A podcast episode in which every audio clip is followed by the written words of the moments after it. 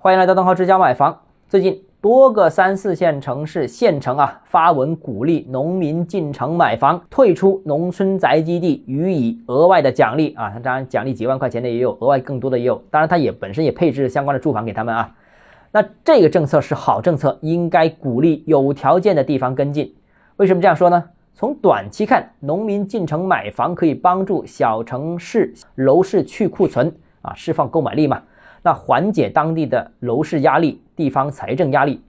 但如果你从长期看，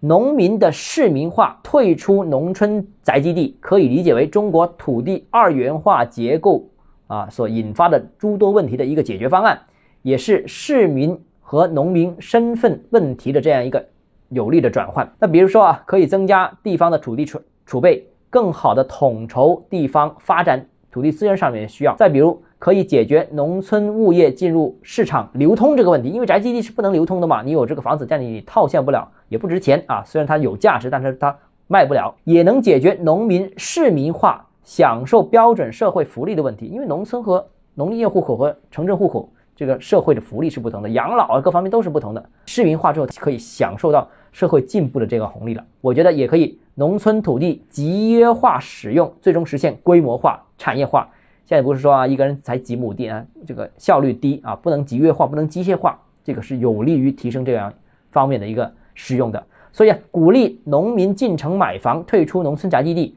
不能单纯简单视为就是割韭菜，它还有更长远和深远的意义在里面啊。好了，今天节目到这里啊，如果你个人购房有其他疑问想跟我交流的话，欢迎私信我或者添加我个人微信，账号是教买房六个字拼音首字母小写，这个微信号就是微信 d h e z j m f，我们明天见。